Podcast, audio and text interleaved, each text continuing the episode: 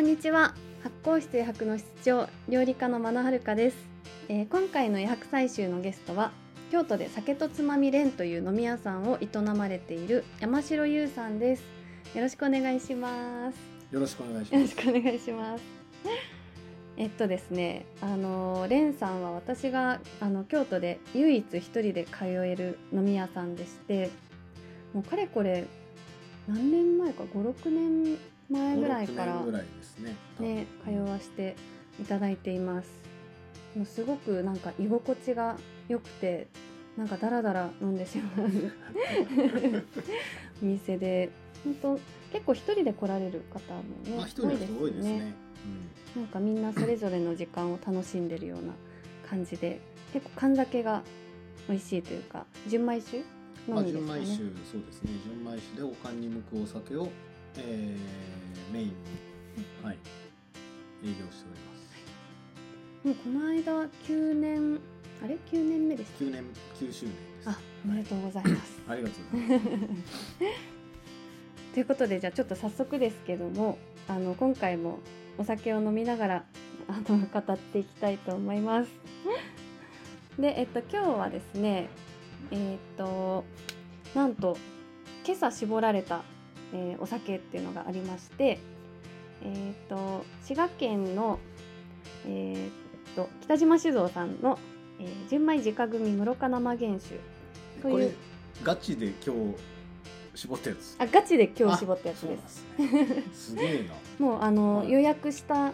分予約を受けた分だけ、あの本当にその朝詰めてでそれが酒屋さんに届いて、はいその場でラベルが貼られてであの届くっていう、すげえ。ね、京都に住んでるからこそ飲めるお酒ですね。おおすごい めちゃくちゃ元気威です。勢のいい音しましたね。幸先が幸先がいいんじゃないでしょうか。それなんか意外と慣れてますえ？ね。ラジオ慣れしてますねラジオ慣れはしてないよラジオなんか撮ったことないの ちなみに、えっと、お米は水鏡水鏡、ねはいあの滋賀県の、えっと、食用米ですよね水鏡水は鏡。あでも最近よく聞きますよね。水鏡は。あ聞きますか。聞きます。はい。ということで今日はよろしくお願いします,、乾杯。乾杯。すごいなんかシュワシュワしてますね。あでも意外と意外とシュワシュワ感ないですね。意外とまろやか。そうですね、うん。フレッシュ感はすごいありますけど、うん。あ今来ました。うん、なんか最初全然なかったけど。めっちゃガスっぽい感じっていうわけではうないね。んそこまでガス感ないですね、なんかフレッシュ感はあでもすごい美味しいですね。いいですね、うん。キレもあって、うん、ということで今日も日本酒を飲みながら余白についてゆるゆるちょっとお話ししていきたいと思います。はい。えっと今回でゲストは3人目になりましてあのーこれからちょっとゲストのことをサンプルって呼ぼうと思ってるんですけど私がはい。余白を採集るする対象ということで、はい。まあ、サンプル扱いちょっと失礼ながらさせていただくんですけども 初回が、えっと、クタとあのクタってあの京都の田舎、山の方と,、えっと都市部を行き来する。田舎言うた今。田舎？あ田舎、うん。まあ田舎ですよね ですよね。行き来する、えっと私のちょっとねあの年が下の、えー女の子、まあ、あの令和の鴨の長命って私は 呼んでるんですけど。の萌えちゃんっていう子がゲストで。で2回目は、えー愛知県の、えー宮本浩二店さんの、えー宮本隆さんがゲストで。宮本さんは、えっと、リモートで収録したんですけど、えー今日は、えっと、ゆうさんとはあのこたつでお酒飲みながらはい。話しています。はい。で、えっと、今回そのゆうさんをあのこの余白採取のサンプルにはい。したのにはいくつか理由はがありまして、はい。まずなんかゆうさん自身が結構余白のある考え方というかはい。生き方をされているなというなんか淡々としてるとまあいうか、淡々とはしてるかもしれないですね。はい。なんか達まあいろいろ観してる、考えてますけど。そうはい。達観してる感じがあるのとでもう一つがやっぱり日本酒とかこうその連山で飲むはい。日本酒にすごく余白をうん。感じているのと、でもう一つがそう3つあるんですけど、はもう一つが私あんまり一人で飲まないんですけど、外ではい。でもなんかこう一人で入れる余白があるというか、はなんかそれも最近気づいあ。たは余白で、い。はい。やっぱ余白がないお店ってなかなか一人で入れない、のでなるほどはい。なんかその辺がなぜそうなのかってないぜうところでしょうね。その辺はちょっと僕も知りたいですけど、もしそうなんやとしたら、うんなんでそうなのか。うん。なんでですかねまあそれでもあれでしょ？三つ目だからあもうちょっと後に。もうちょっと後に行きましょう で、えっと、今回2本撮りということではい1回目は、はいえっと、ちょっとゆうさん自身の話の前に、まずはい日本酒についてちょっと語り合いたいなとはい思っています。はい。で、えっと、レンさんでは日本酒の種類結構絞って、そうですねそうですよね。蔵も絞ってますし、はい。うんうんまあ基本的にはしっかり発酵させてて、えー、おかんに向こう酒というのがベースにはあるので、うんはい。うん。結構辛口というかあのちゃんとか完全発酵、あそうですね。完より全発ですよね。酵と言われるタイプのものが多いですね。うんうん。で具体的な銘柄としては、えっと、竹鶴、竹鶴とか、えー、日置桜、うんで水流弁天娘。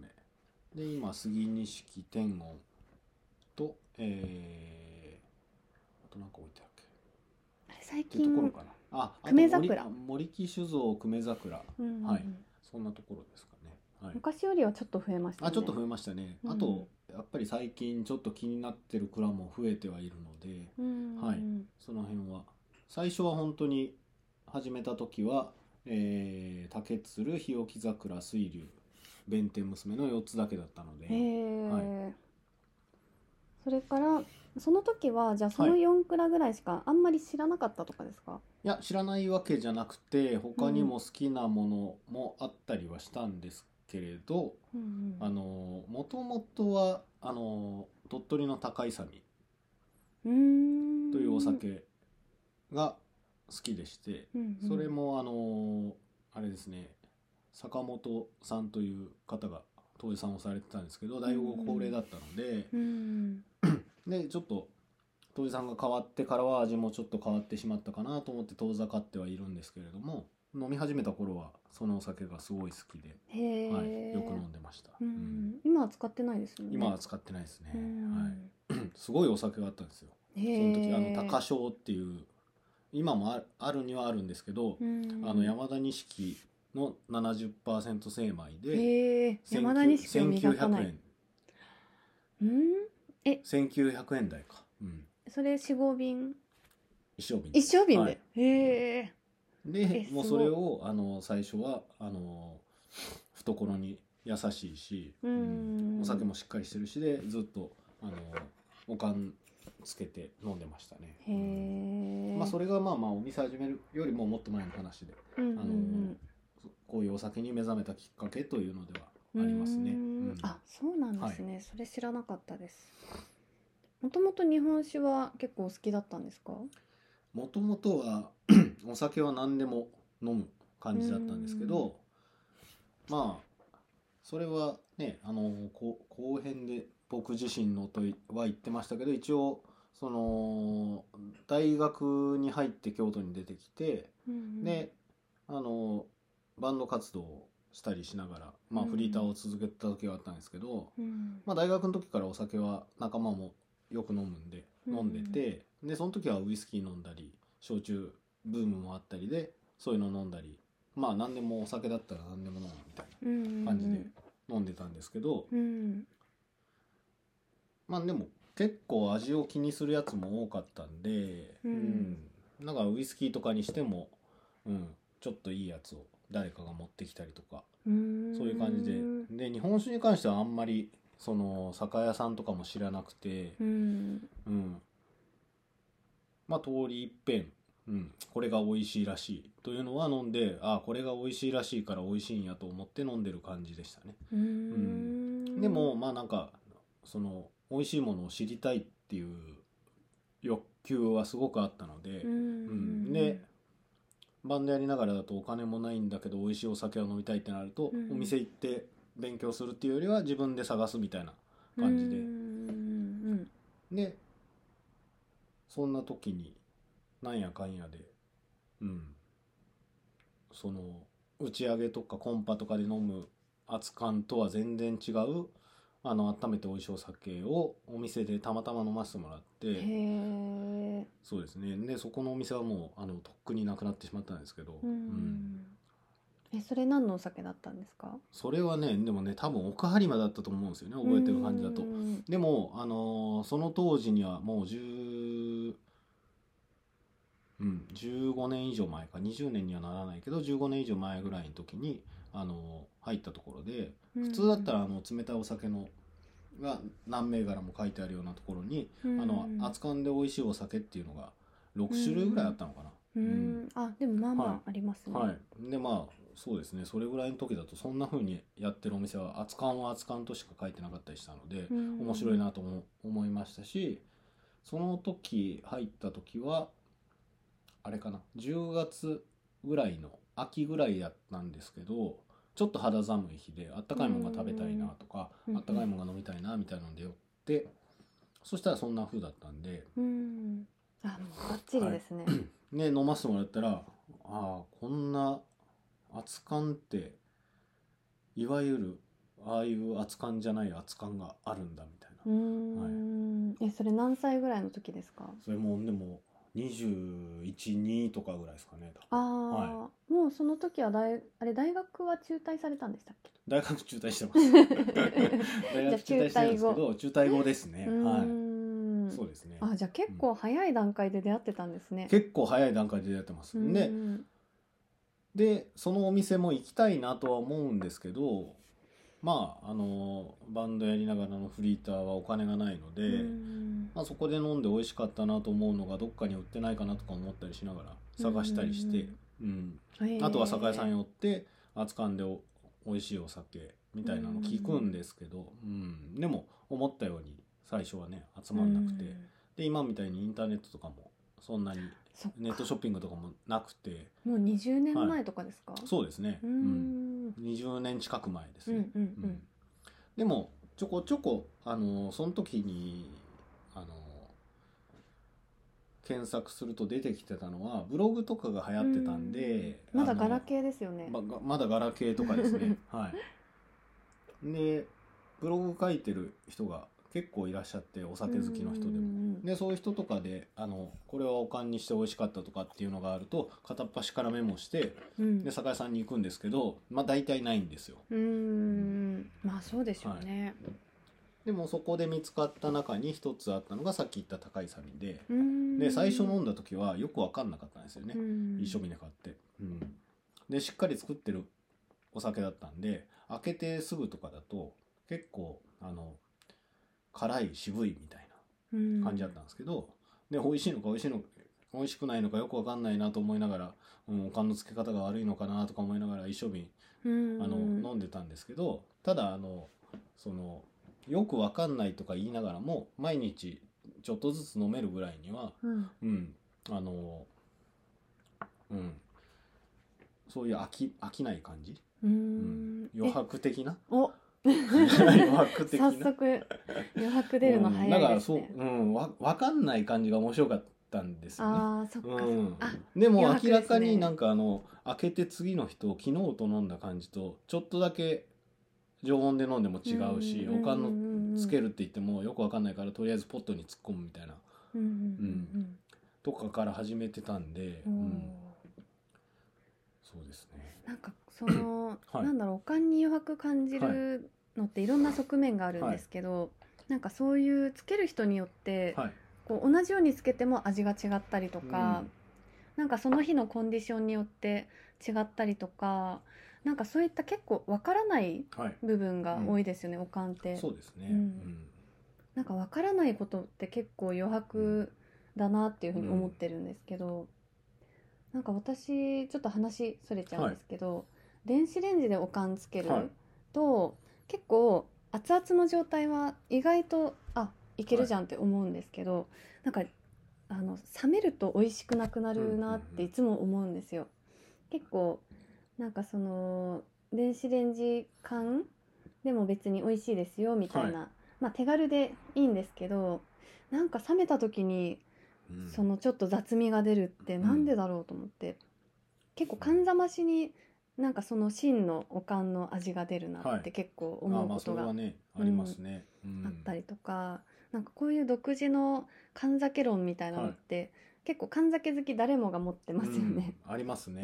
それはでも実体験もあるし、うん。まあ正解がないというか、ううん。んそういうのもあると思うので。あ正解がない、正解はないというか。正解がない、はい。うん、うんすごいなんかうん。早速余白の取れ高が期待できる 漫画がいっぱい、でもどうですか？おかんって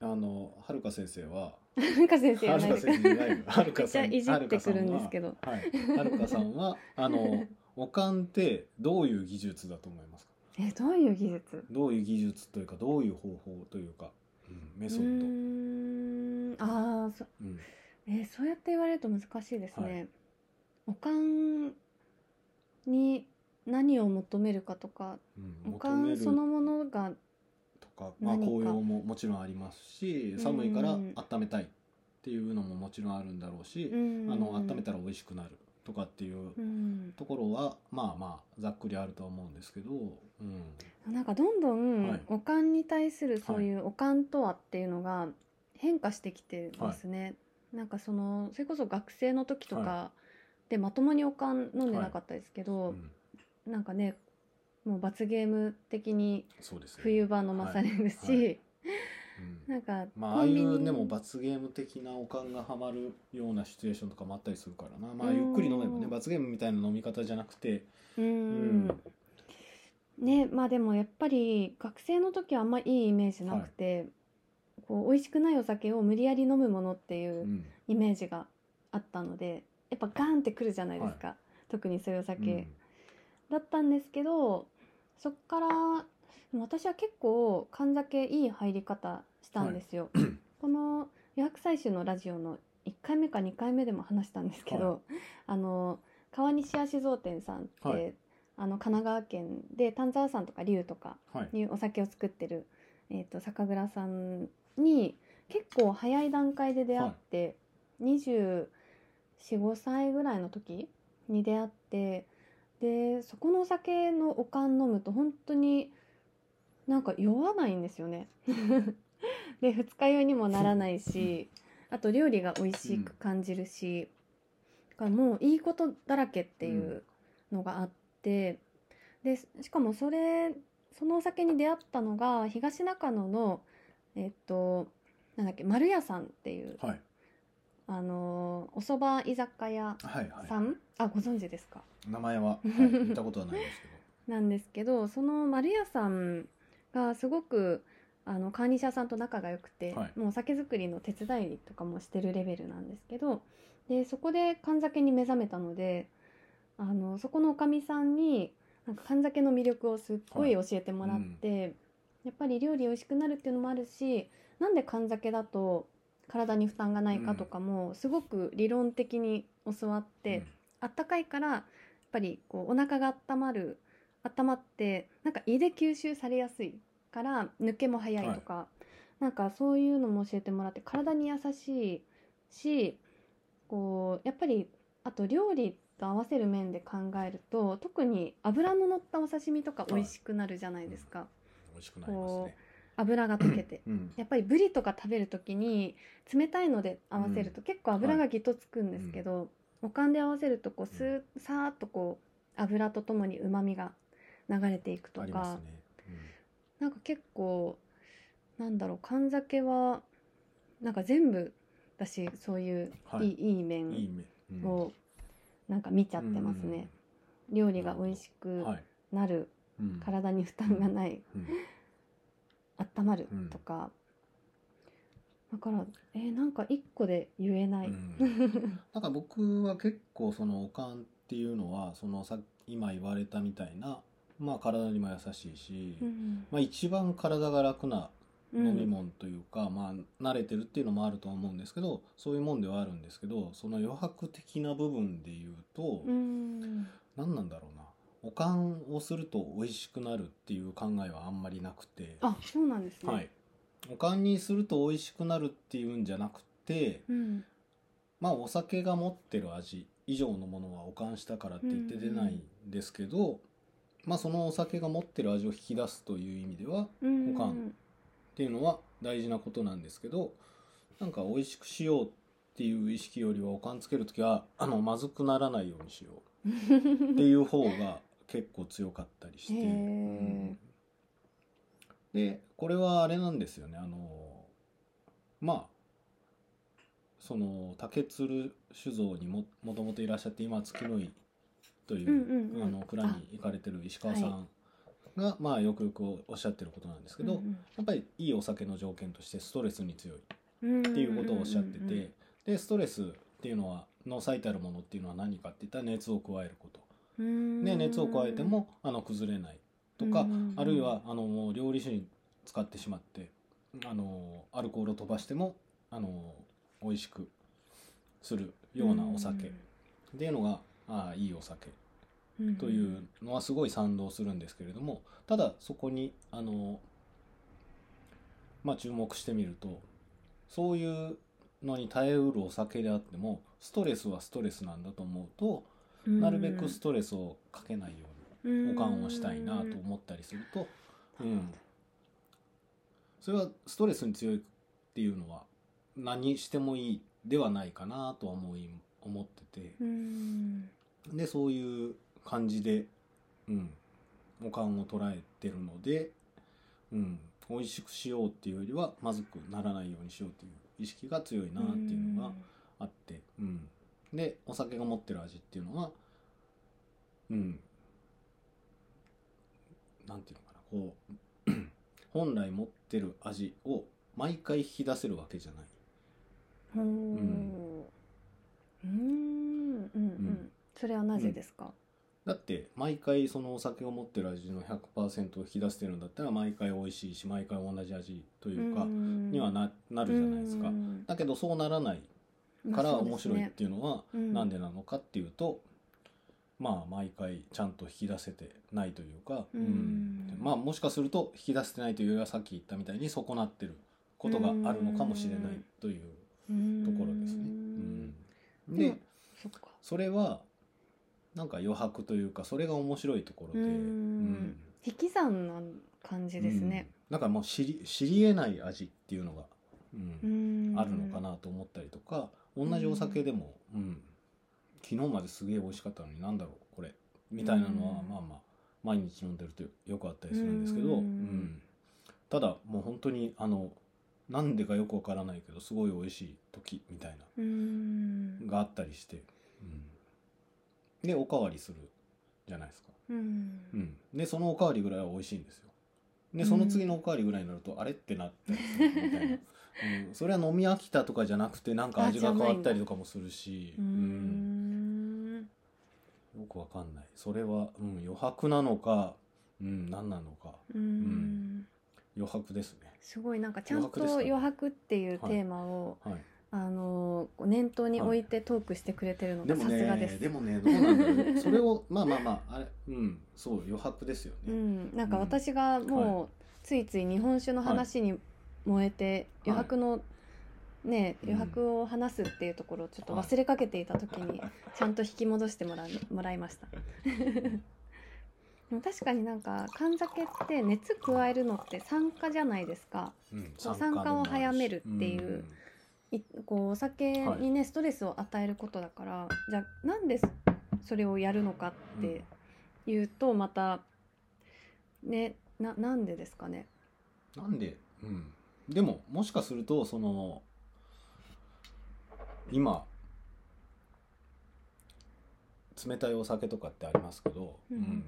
本来のお酒ができた時の気温とかだったりできた時のそのお酒の体温というか温度よりも低いところに冷蔵庫に入れたりするっていうのは、うん、そっちの方がストレスなのかもしれない もしかすると。お酒の体温ってワードすごいめっちゃパワーワードですね。パワーワードですかね。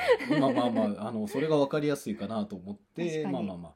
うん。まあ常温がうん。お酒の体温になりますもんね、でそこから冷蔵庫に入れるっていうのと温めるっていうのとどっちがストレスなんやろうなっていうのはありますね。うん。すごい。お酒を本当ぎうん。擬人化してますね、はい、だ結構言うじゃないですかお酒って生き物って。うん。うん。でまあお酒って生き物って捉えた時にやっぱりじゃあストレスってストレスだよねっていうのが、まあ、出発点さっきの、ところになってくるとじゃあストレスってない方がいいよね。ううん。んでストレスなくおかんをつける、うん、っていうのはどういうことなんだろう。うん。なるべくストレスをかけずにおかんをつけるっていうのはどういうことなんだろうっていうのはいつも気にはしてます。うん。だから美味しくしようというのとはまた違うかな、えー、面白い。なんか、おまかんずくしないようにしようです。あー、うん。おかんつけてるとやっぱり美味しくつけようって思うじゃないですか、で結構あのよくある考え方だと、はい。お米を炊くみたいはい。な感じで、はい。お米を炊き上げるイメージでこう温めてはい。こうふっくらしたおかんにするみたいな感じで私も結構そういう考えだったので、まずくしないようにしようってあんまり思ったことなかったんですけど、そこですね、うん。僕の余白余白？うん。おかんに対する余白はそこかな、ううん。ん、まだなんかまずくしてんじゃないのかなとか、うん。じゃないですけど、うん、まあでもあれですけどねその、うん、日によってもう本当に毎日味見してると常温でも全然味が違ったりするし、うん。まあそう本当に生き物っていうのが分かるぐらい、うん、今日は機嫌悪いし多分おかんつけても全然ダメやろうなみたいなのも全然あるし 何してもあかんやろうなみたいな。うんで何してもあかんやろながまあなんかあのうんねご機嫌取りぐらいできてそんな日でも、うん、美味しくなったらいいなと思いながら、ううんんいろいろ試してますけどね。結構なんか本当その日によってこうお酒にもバイオリズムがあるってはいよくおっしゃってますよね。はいありますね。気圧とかもあるのかなと天気とか。なんか天気とかもあるしでそれがねあの自分の側の話なんじゃないのっていうことももちろんありますし、ありますねうんでもまあこんだけ難しいのは自分の側だけの話じゃなくて自分の側と向こうの側のがあのこう重なり合ってるからうん。すごい難しいんだろうなと思います。うん。確かに。でもなんかすごくはい。なんだろうそのゆうさんのはい。見えてるはい。お酒のはい。機嫌とか、でなんか農家さんに感じるものとこう近いものがあってなんか農家さんってこうやっぱりこう作物はい。というかこう農産うん。物を育てて、うんで収穫してでそれをなりわいにしてますけど、なんかすごくやっぱ自然と向き合ってるとか土と向き合ってこう天気と向き合って、そういうなんかこうなんだろうなこう目に見えないいろんなものとこう向き合ってるじゃないですか。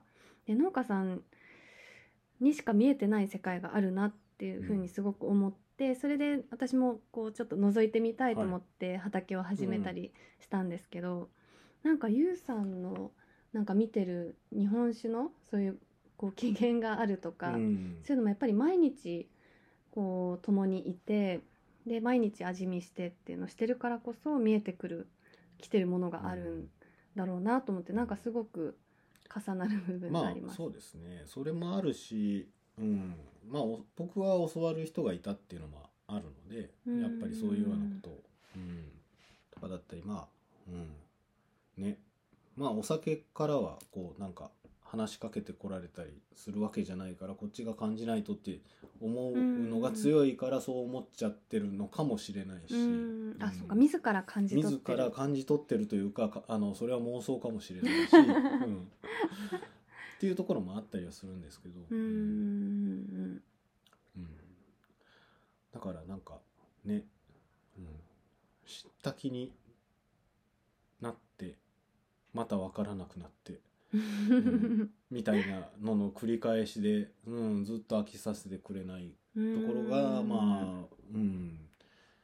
まあうちに置いてずっと付き合ってる蔵のお酒にはありますね。うん。毎年味も違うしそれだけじゃなくて毎年味も違うんだけどちゃんとその蔵の味があってうんでもまだなおわからない、ううん。ん余白というかそういうことですね。それがうんすごい魅力だなとうんうんう思います、んそうなんか結構余白って制限の中にあると思ってて、はい。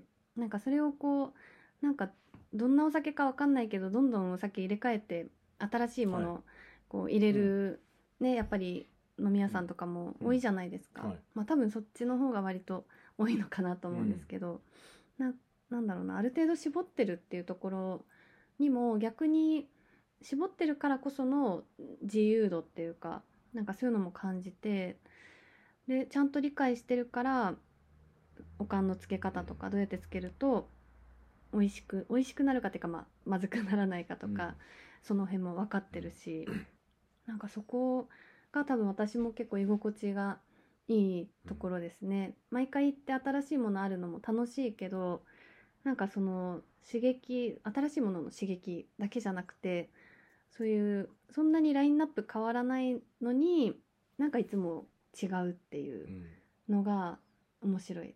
そうですね面白いですよね、うん。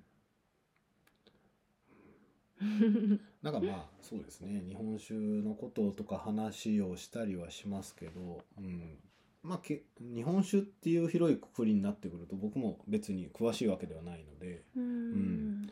あのいろんな銘柄を知ってるわけでもないしまだ知らない美味しい銘柄っていうのはあるかもしれないけれども、うん、まあ今知ってる蔵からちょっとずつ広がっていく付き合いを大事にしようかなとは思ってます。うんうんなんかそこまであれですよね。こう貪欲に貪欲貪欲なのかどうかわかんないですけど、なんかもう日本中のお酒知りたいっていう感じよりもあそういうのはないです。僕ね。はだからもうあの 結局最初そのね飲み始めた時もそうだったんですけどまああのさっきの高井さんの話になってくるんですけど高井さんに飲み始めて、ずっと飲んでてなんとなく美味しいと思うようになった時に思うようになった時というか最初は高井さんもう美味しいのか美味しくないのかもわからなかったのがうん。なんとなくもう一升瓶買ってしまったから飲まないといけない。うん。みたいな感じで飲んでるわけですよね。おかんつけたりすると、美味しくつけられた時もあるし美味しくない時もあるし。でもうん。飲む、でも美味しかろうが美味しくなかろうがだからって言ってもう飲むの嫌とは思わなかったんですよね、うん。それは勉強しようっていうのゆ気持ち以上になんか懐の深い余白があったから、ううんんだからあのこれは今僕が分かってないだけだなと思わせるだけの力がそのお酒にあったから、だから知りたいと思ってあの、うん飲ませてくれて一升瓶買って、うんなくなった時にもう一回買いに行ったんですよ。うん、分かんなくてで美味しいのか美味しくないのかも分かんないんだったらもうやめときゃいいのに、うん。もうもっと分かりやすい美味しいの探せばいいのに。でもあのそれをもう一回買ってしまったっていうのがその高いさみのその時の余白だったりとか、ううん力あの飲ませる力だったりっていうんだったんだろうなと思って、うん、いやだからそうやって飲んでくると。で、うん、2本か3本目ぐらい飲んだ時に美味しいな本当に美味しいなと思ってそれがおかんのつけ方なのか何なのか分かんないし、うん。うん。うんすげえうめえってなって、うん。うん。でそっからですよね、うん。それはもう間違いなく余白ですね。はい、あのでそうなってくると、うん。そうそうなった時にあじゃあなんかあの美味しいって世間で言われてる。まあその頃っていうのはあの冷たいお酒とか多かったんで、うん。大吟醸とかでうん。冷蔵庫に入ってるのが当たり前だったんで,、でそういうのをあのまあそこそこいい値段払ってあの飲んでたら美味しいとなんか美味しいって言らしいし、ううんん美味しいって思わないといけないような値段というか。うん。うん、飲み物って思ってたから、まあ、あの酒飲み 酒飲みは辞任してたんでうんあの酒飲みたるもの日本酒も知っとかないとみたいな、うん、美味しいお酒日本酒で美味しいって言われてるのを知っとかないとと思って飲んでて、うん。ううんん、これは美味しいらしいから美味しい、うん、この値段するから美味しいに違いないと思って飲むんだけれどもうん。やっぱりでもねあのグラスで1,000円1500円とかっていうのをずっと飲めるほどのお金もないのでまあ一杯飲んだら、まあ焼酎でいっかっつって焼酎美味しいのいっぱいあるしみたいな。うん、って思えばあのあの美味しいらしいから美味しいと思って飲んでただけで本当に美味しいと思って飲んでなかったなっていうのはうん。うん。高い勇が腑に落ちた時に感じましたね。うん。あでその時に思ったのは、うんうん、美味しくないって思ったら美味しくないって言っていいんやみたいな、うん。で分からない時は分からないでいいんやうん。というのは思いましたね。うん。すごいなんかその初回ゲストの萌えちゃんとすごい近いことを言ってますね。あそうですか。萌えちゃんが言ってたのが、あのジャッジしないって言っててジャッジしないことが余白だみたいな、はい。やっぱり最初にこういいか悪いか決めつけちゃうはい。のじゃなくて、なんかそこは決めないでなんか寝かせておくとか、はなんかその分からない状態にしておくっていうことが自分の余白になってる、で相手にこう正解答えを求めない。でこう自分自身の答えを持つっていううん。ことを言っててなんかすごくそれと重なるというか一緒だなって思いました。ちゃんと分からないうん。から自分なりにどう解釈するかっていうのが、なんとなくこうしっくりくるまで、うん。ですね。味わい続ける。あの自分が分かるまでの時間はいるとは思いますし、うん。ただあのこうやってもうお店も9年やってきてでそういうおかんに目覚めてってなってくると分かってきてることもあるので、うん。うん。うん。やっぱりあれですよね。その判断力っていうのは備わってきてるとは思うし、うん。そういうのはまあまあそういう直感も大事にしていかないと、うん。うん。まあ時間とか興味の幅っていうのは限られてるので、ううんん。何でも面白いでは、うん、いけないしいけいけないというか、あのうん。何でも面白いっていう心境でもないし何でも面白がれる年でもないというか 年じゃないというか僕,、ね僕のあの考え方が、にはい、結構何でもかんでも興味持ってこう飛びつくタイプじゃないですよね。まあそうですね。うん。で、まあでもあれですけどね、もうあの、うん。流行ってる当時は分かんないんだけれども、それが生き残ってたりすると、うん、あの、何年か経っていいやん、みたいなこともあったりするうので、んなんか大器晩成型っていうかちゃんと寝かせるあタイプですよね。うん。まあ一周回って、今これいいやん、というか、うん。うん。あんま直感タイプじゃなくうん。てっ、ていうかね、じわじわるタイプ、うん、人とかね時間に判断してもらった方があの、うん。人の判断もそう時代の判断とかもあるんだけれども残るものっていうのはそれでも残っていくから、ああの残った時にあの楽しむ方がうん。うんなんかいろんなブームって起きるじゃないですか。その中でも残ってるものってあったりして。うん。うん。でも大半の本当にあの魚のタケノコのように湧いた中で、うん、ブームの中で湧いた中でその後も続けられていくものっていうのは結構少なかったりうんするので、うん。流行とか絶対嫌い嫌いっていうか流行に乗るタイプじゃないですよね。なんかあの時間効率が悪いと思ってる。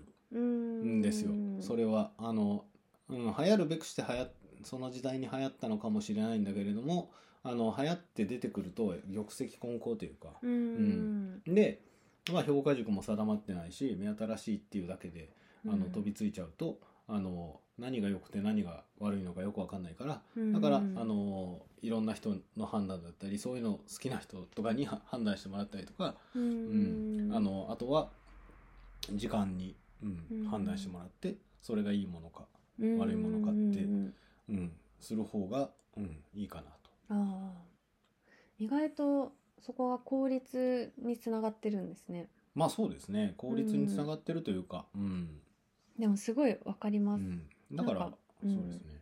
だってその時々で流行った音楽って、はい例えばあの香水とか流行ったじゃないですか。うん、ありましたね。あのでもあれ今でも本当に好きで聴いてる人っていますかね？ディスってるわけじゃないですよ。うん、とかね。だって、あれ今でも口ずさんでる人とかうん、周りでいないじゃないですうん、か。結局みんなあの時熱狂してたの何だったのって私うん。いつも思うんですけど、私ね本当に流行に乗らないタイプっていうか、何がいいのかわからないなっていつも思ってるのでなんかそれってもったいない。その時間何ってちょっと思っうん。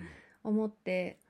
でやっぱりそういうなんだろうな時間ってすごくあのいいいいもの悪いものを淘汰していくじゃないですか、はだからやっぱり最近は古典をすごく参考にしていて「あの100分で名著」って NHK の番組がはいすごい好きなんですけど、やっぱり古典すげえと思って。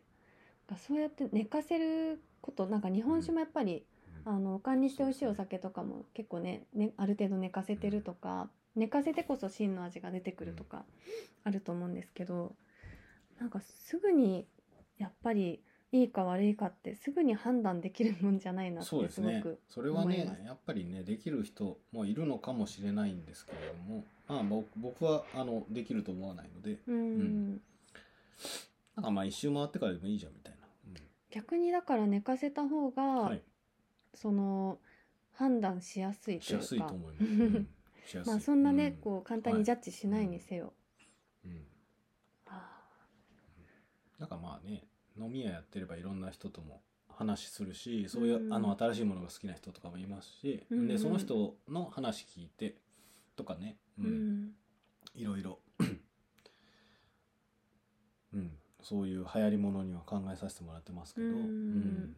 そうですよね。やっぱり一人でお店やってるじゃないですか、本当にカウンターに一人で立ってて、うん。はい。スタッフさんとかもいないし、結構喋るねあのフルでお客さん入ってるとなかなか喋る余白ないですけど、うん。結構ねお客さん限られてる時とか喋りながら飲んでるから本当結構喋るのも仕事みたいな感じですよね。まあでもそうではあるんですけどでも自分が飲みに行く時は結構ねざわざわしてる中で一人でいるのが心地よくて、うん。あの一人で飲んでたりとかもあるので、うんうんまあそこまでは気にしてないですけどね、うん。確かになんかうんレンさん話さないだととは思ってないかな。うん、なんかその居心地の良さの一つに、なんか変に喋ってこないっていうか、はうん。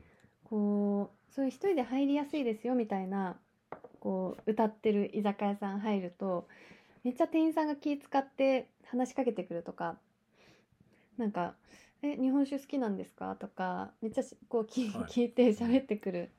でそれが心地いい人もいるとは思うんですけど、なんかあんまり構われると疲れるじゃないですか。なんかレンさんだとなんかその感じがなんか絶妙というか、なんか別にそんな話しかけてこないし、でなんかこう話題あったらこうちょっと喋ってとか、話す時はめっちゃ喋るし、うん。話さない時別に話さないしみたいななんかそういう感じがすごくいやすい。うん。まあそこは無理してないですね、うん。うん。無理して話そうとも思わないし、うん。結構なんなんだろうな。あの新規のお客さんはい。とか、はいなんかちょっと苦手なお客さんとかに結構ちゃんと塩対応ですよね。ちゃんと塩対応ですね。ちゃんと塩対応っていうかうん。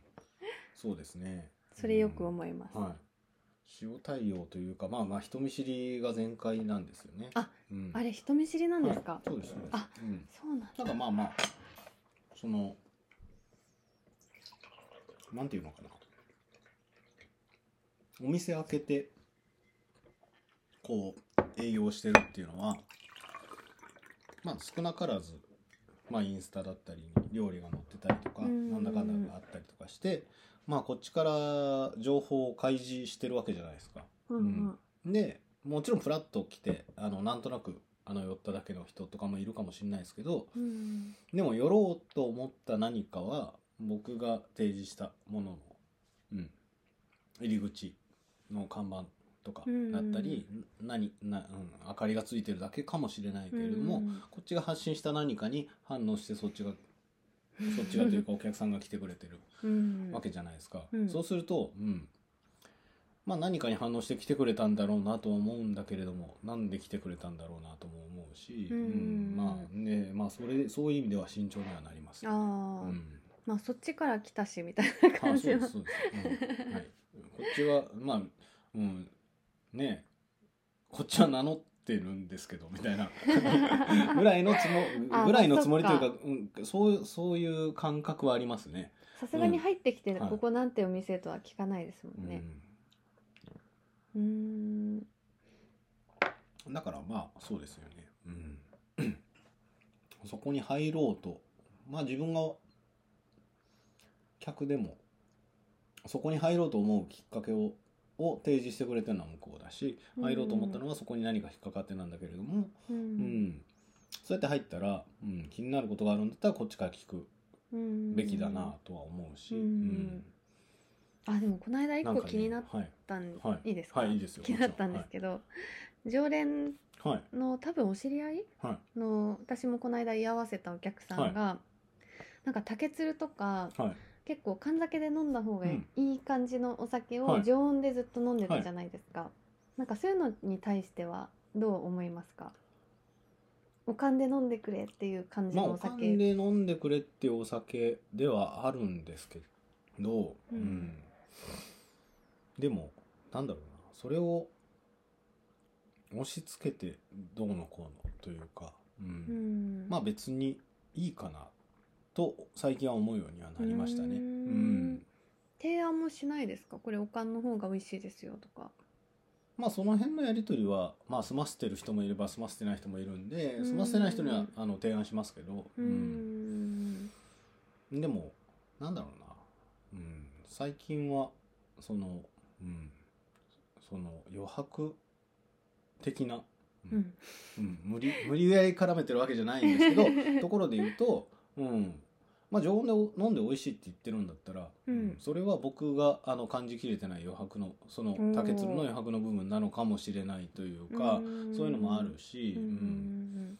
こっちの方が絶対美味しいのになって言って言われても、うん、なんか押し付けられたものよりもうん。自分で選んだものの方が、うん。うん。美味しかったりもするし、うん。そうやって開けたらいいなって思って、うん、だからもその人に対して 提案を過去にはしてるとは思うんですけど、うん。でもその人が、あのそれがを踏まえた上でそうなんやったらうん。あのまあそこはそれで尊重するというか、そっか、うん。なるほど。はい、まあ確かに最初からおかんに苦,、はい。苦手意識持ってあの、ちょっとおかん嫌だかはら常温でとかだったら入る余地があるけど飲んだ上でのうん。常温でだったら、まあ確かに好みですからね、うん。あ好み自体が本当余白ですよね。うん、みんな違うからやっぱり。でもそういう感じかな。うちのお客さんはなんだかんだであの別に、うん、あの今はおかんばっか飲むようになった人でも最初はおかんと常温行ったり来たりみたいな半信半疑みたいな。うーん。ね、飲んで美味しい美味しいとは言いながら飲んでるんだけれど結局おかんの比率が増えてったみたいな人の方が多かったりするので、なんかそういうの手応え感じたりします？まあ、手応えっつうかうん。まあ自分の感覚としては、うん、だから言うてるやんけみたいなところはあるんですけど。だからとは思うんですけどでもまあそれはねなんかね、うん、自分もお酒に関してはそういう風に感じられてはいるんだけれども他のことは遠回りしてることいっぱいあるだろうし、うん。何かしら教えてくれた人からすると、うん、何を遠回りしてんねんって思うようなこともあるかもしれないしって思ったら、うん、まあいっかと。ううん。ん自分じゃ自分だってその缶酒は分かってるけど、他のことに関してまだまだ分かってない、まあ神崎もよく分かってないんですけどよく分かってねっていうか あのなんか飲めば飲むほどよく分かんないよな、うーうん。ん、それがまあいいよねっていう、うん、なんか缶酒はい。飲みたくなくなる時とかないですか？全然ないですね。あ全然ないんですね。全然ない。全然ない。そこは余白がないんだ、うん。そこは余白がないわけじゃないですよ、うん。じゃあそれはあの余白があるっていうのはあの缶酒じゃないものを飲みたいが余白であってうん。缶酒飲みたくないが余白ではないので、あそっか、うん、そう。缶酒じゃないものが飲みたいはあるの、うんありますあります。うん。全然あります、うん、それは。でも別に缶酒飲みたくないではないんですね。うん。ではない、缶酒は別に全然いつ飲んでもいい、ん。私なんか時々缶酒はい、飲めなくなる時あるんですよね、全然ないですね。うーん。やっぱちゃんと体に馴染んでるんですね。まあそうですね。それもあるしうんうん。うんまあでももしあるとしたらもう本当にあれですよね。食欲がないとかあうん。のそういう感じであの今日はご飯食べたくないぐらいの話で、ああ、うん、あのそういもうレベルですね、はい、だから嗜好品ってお酒は嗜好品って言われたりはするんですけど僕にとっては、うん、お酒はというよりは、ううん。ん缶酒は割とあの生活必需品というか、そういう感覚はあるので、はい。ん。うんななんかちょっと初っ端からだいぶ取れ高たくさんなんですけども、う。ん。そろそろちょっとはい。50,、50分ぐらはい。い気づいたら話してたので、はい。次はちょっと第2回目。第二次回にちょっっとと余白を残しておきましょう。余白を残して。はい。ありがとうございます。まだまだいろいろはい喋りたいことがあるので、ちょっと次またどんどん聞いていきたいと思います。はい。ではとりあえずあの1本目ありがとうございましありがとうございまた。